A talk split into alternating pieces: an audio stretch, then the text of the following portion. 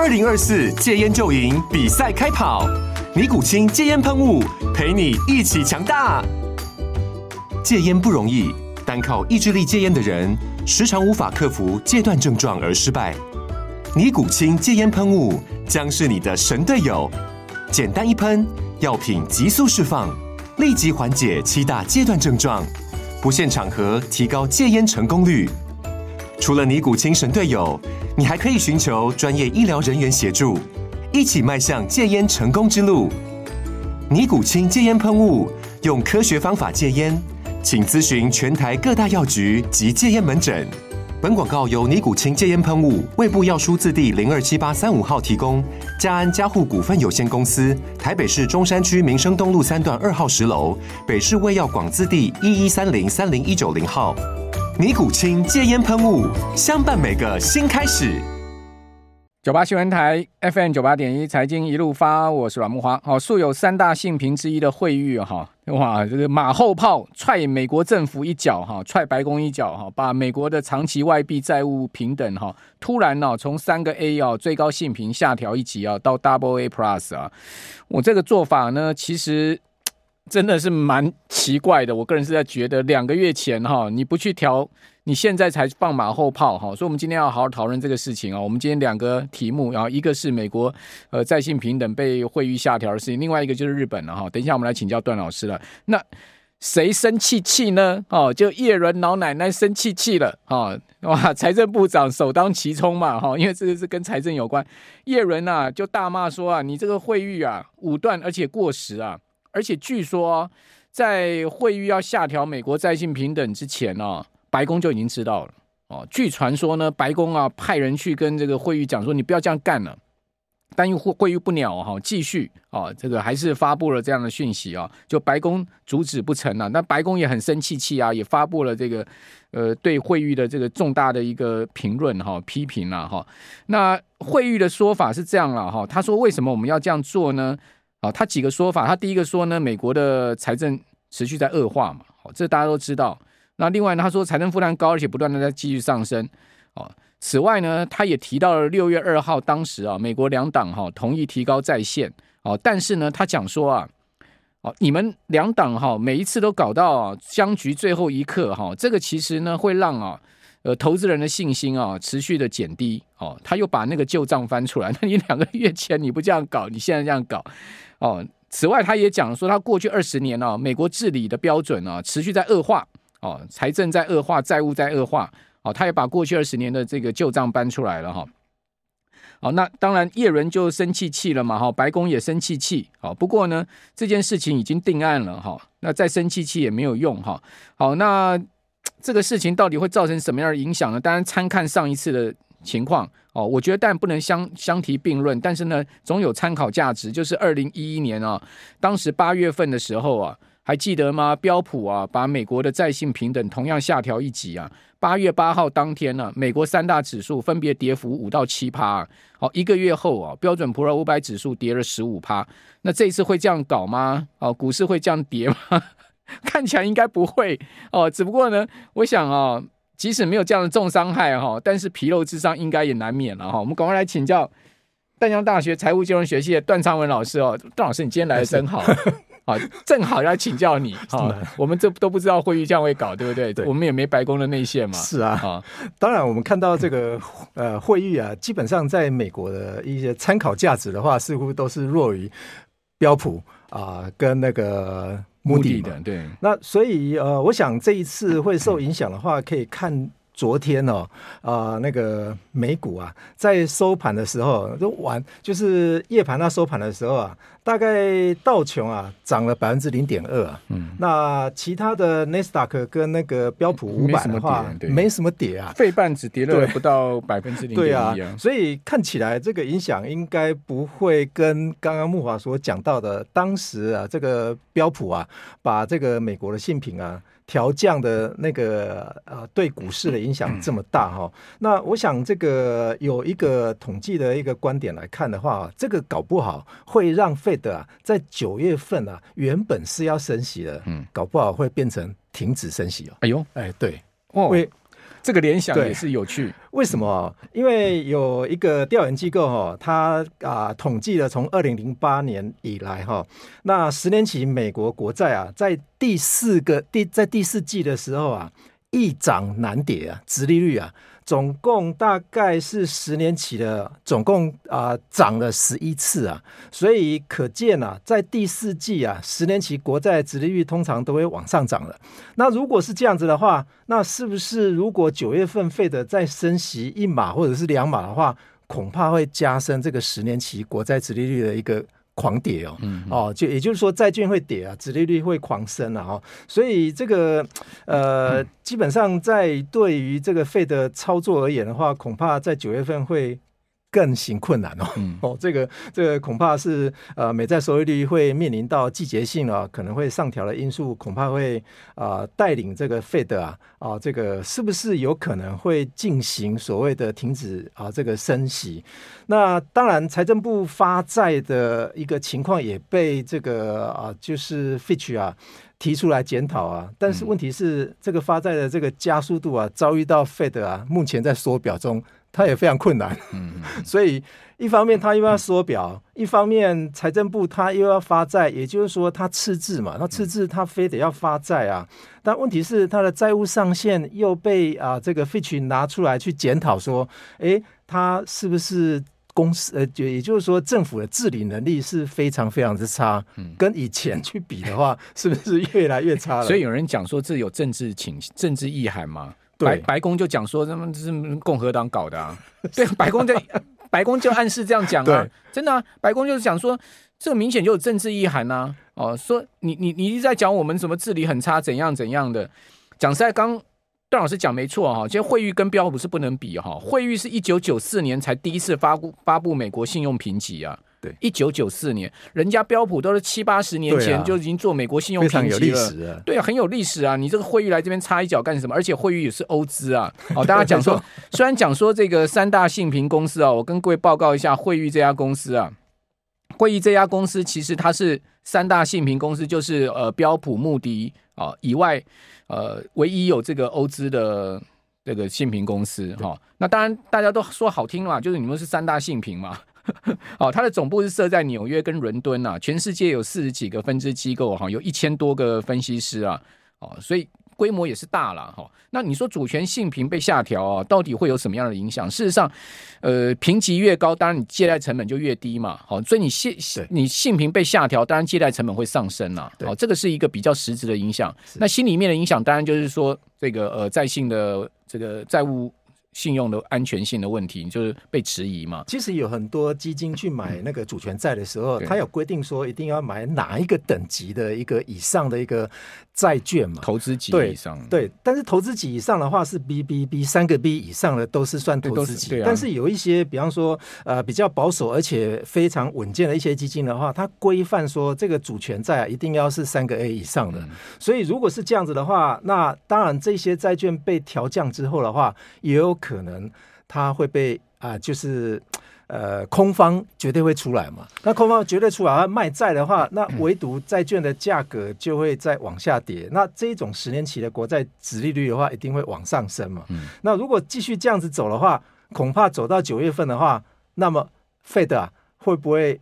干脆一次停止升息，可能性是有，可能性很大，可能性是有。对，刚刚才讲说啊，这个白宫说是共和党搞的，真是真的是这样。我我我 quote 白宫怎么说哈？白宫说呢，他强烈反对惠誉下调美国评级的决定哈。他说呢，在总统拜登实现了世界上任何主要经济体中最强劲复苏的时刻，贬低美国是违背现实的。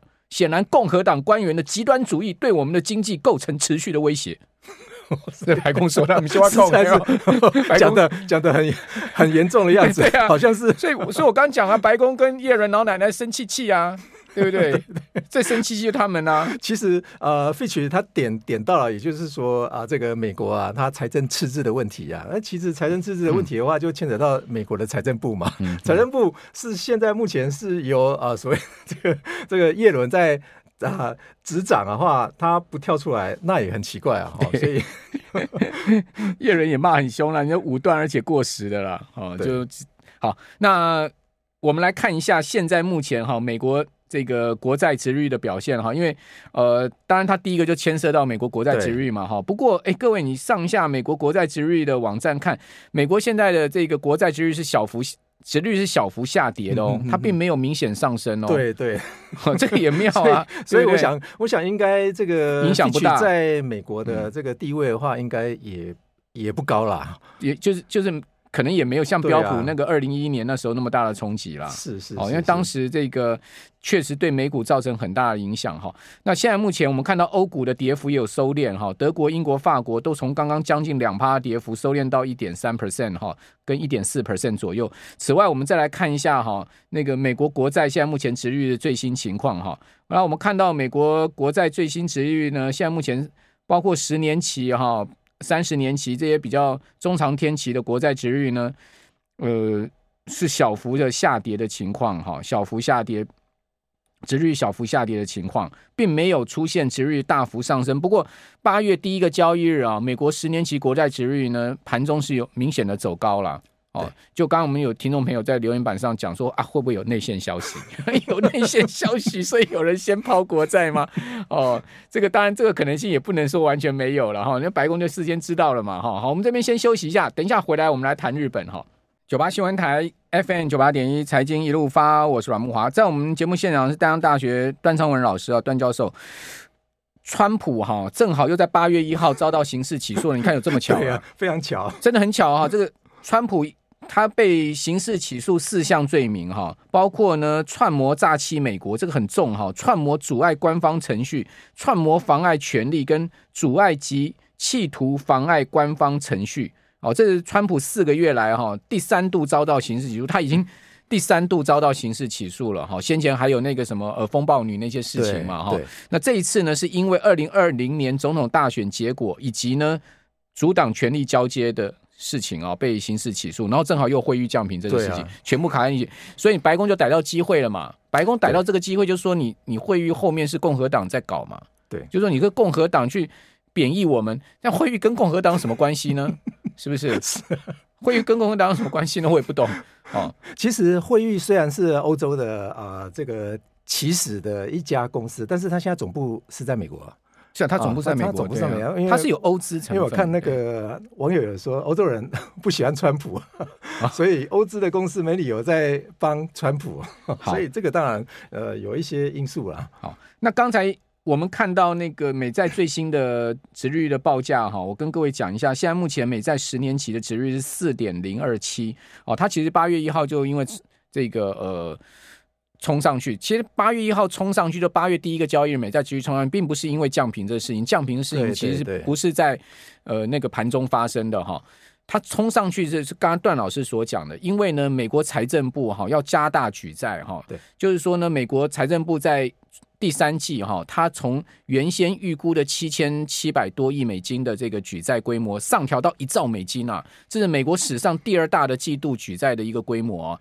那因为这个消息呢一出来，当然就会造成殖率往上冲嘛，所以你可以看到这个短债冲的最清楚、最明显嘛。哈，美国的这个呃两年期的国债殖率呃冲到这个冲到这个四四点九嘛，然后十年期的国债殖率冲到冲上四趴嘛。哦，那但是现在哈。两年期的国债值率下跌了四点六个基点，然后十年期国债值率跌了呃零点二个基点，所以呢基本上是往下掉的哦。哦，也就是说，并没有因为汇率降平这件事情呢，国债出现抛售的情况，这是要先跟各位说明的。所以刚刚有留言板上有人问说啊，我买了那个美债 ETF 怎么办？不用担心啊，你可以看到今天那个美债二十年期 ETF 跌幅都不到一趴啊。是啊。跌幅不到一趴，各位，跌幅不到一趴，你的 AI 股是跌十趴，跌停锁死，你觉得哪一个比较危险？我我个人觉得 AI 股比较危险啊，啊。当然了，债券一一向以来都是非常稳定的啊。当然有网友在问说，到底是美债比较稳定，还是公司债比较稳定啊？那当然是美债啊，怎么会是公司债？公司债会有倒闭风险啊，美债不会有倒闭风险啊。所以基本上，我觉得还是美债比较稳定的。其实我觉得真正最大的黑天鹅哦，倒不是什么媒体写说今天惠誉降评，惠誉降频这个事情不算什么黑天鹅啦。讲实在的，我觉得是今天的主题就是 YCC，万一被央行，我觉得日本央行没错。其实今天我们原本要讲的是主题啊、哦，才是真正最大的黑天鹅，就是日本结束哈负利率，然后呢，日本要升息，或者是说呢，日本要搞紧缩，然后那个这个 Y YCC 殖利率曲线控制呢要调整，这才是最大黑天鹅。对对对对，这是真的会冲击到全球金融一个超级大黑天鹅。这个是我们本来今天要讲，对，这可能会是。灰犀牛 哦，哦，这个真的很可怕。对，对这个事情一旦发生的话，全世界金融市场会大震荡。其实在，在呃一个 Bloomberg 的一个资料来看的话，哈。呃，有经济学家去预测，到底日本的央行会不会去调整 YCC 的时间点？哈、嗯，那百分之十八的是在今年七月份被这十八个呃被十八趴的人大概已经有预测到一些些哈，但最高的在二零二四年是百分之二十八趴，YCC 绝对会发生变化哦哦，所以啊，二零二四年，二零二四年就是明年。那如果是今年的九月份是十二趴，十月份是二十二趴。那十二月份是四趴，这是几率结，也就是说，他去呃彭博他七月份所调查的结果哈，就是根据啊、呃、这些经济学家所啊呃收回来的这些问卷哈，那最高的是在二零二四年了，二零二五年是十六趴，所以可见二零二四年的话，呃这个 YCC 如果呃这个要调整的话。恐怕是一个全球的一个大震撼哦，哦，我觉得是这个真的是一个大震撼的啊、哦。那当然，这个我们回忆说，这一次八月一呃，这这一次调整的这个 YCC 哈、哦，从零点五趴调整到一趴上下了哈、哦，正负一趴跟正负零点五趴，跟去年的十二月二十号去比的话，哎，这个多一倍呢。去年是零点，去年是零点二五到零点五嘛，对啊，今年是零点五到零啊到百分之一的，这是这是增加一倍哈，所以我们如果回忆到十二月二十号到呃到六月份六月底半年的时间哈，大概看到日经指数啊，大概就涨了三十 percent 了，那有没有可能这一波会日元也升吧？那段时间，哎，对，日元升完之后，后来又贬，又贬回去，又贬回去啊，这个恐怕是日本的因呃那个美国的因素哦。怎么说？我觉得是美国的因素啊，因为如果说日币越来越强，一般来说股票啊、呃，股票指数当地国的股票价格跟它的汇率一定要是成正比啊。这下子日本是反了这个全球的这些经验哦，也就是说它的日币在贬，竟然股市在涨啊，这是相这是相反的。所以，如果继续下去的话，我想这个日本一定会出手的，他不可能让日币贬成这么严重啊。其实，如果我们直接来看说日币为什么这一波会贬得这么严重的话啊，有可能会认为说，哎，是因为美国跟日本的这个殖利率啊，两者有价差存在哈。但是两者有价差存在的话，为什么股票市场还是在涨啊？所以可见的，日本的股票市场啊，它基本面是有啊。所以我们的题目里面啊，所谓的啊，也就是说，日本会不会再涨一波？我的几率大概是超过六成。所以这一次如果调整，所以您觉得日本股市还会再继续涨？我觉得日本股市应该还会再继续再涨一波啊。但是大家要留意说，下一次的 YCC 的调控的话。恐怕你要在 YCC 调控之前的话，先事先要去调整自己的持股了哦，不管是哪一国的持股。不，刚才段老师讲了嘛，其实今年日银在中这个大型，再再再有大大的政策出来的几率不大嘛。对，一般市场的看法就是说。这一次的这个呃日银的会议哈，所给出来就是说，日本十年期国债的固定买回利率调到一趴这件事情呢，已经是今年最大的一个政策，后面就不会有再更多的政策。对，对，对，好，那因为这个政策一出来之后呢，过去啊日本这个十年期国债值率都压在零点五的哈，现在目前最新的值率是零点六三四，好，它其实是超过零点五，但是呢也没到一啦，也还没到一啦。我我觉得是这样子的，也就是说，它为什么要调到零点五，是因为已经穿越了零点二五啊。这一次为什么会放宽到一？因为它的殖利率已经穿越了零点五了，它也守不住了。它真的是守不住了，它要比较弹性的去对对对对去去调整，守不住了。所以一直买一直买也不是个道理。对对对，所以日本啊，它这个央行啊持有国债已经超过百分之五十了，所以这个已经到达一个啊这个危险的线了啊。所以，如果以依照目前一千两百六十啊六十兆日元的这个国债来看的话，它一年的支出要六点多兆，哎，对，五五五百多兆在他日银手里面，对对对，五百多兆日元，六百四十兆左右，哎，这个非常高的一个一个金额啊。对，但但但如果说日本国债那个殖利率持续上去，它的那个跌价损失也很惊人呢、啊。对对，殖利率如果上去的话，真的是啊，这个持有国债。我们下下次再请段老师来谈哦，日本国债跟日股的问题啊，因为这个问题其实我觉得其实才是真正全世界最大的黑天鹅啦。哦。只要日元不大升的话，基本上都还好。好，非常谢谢段老师，谢谢。我们这边休息一下，等一下回到节目现场。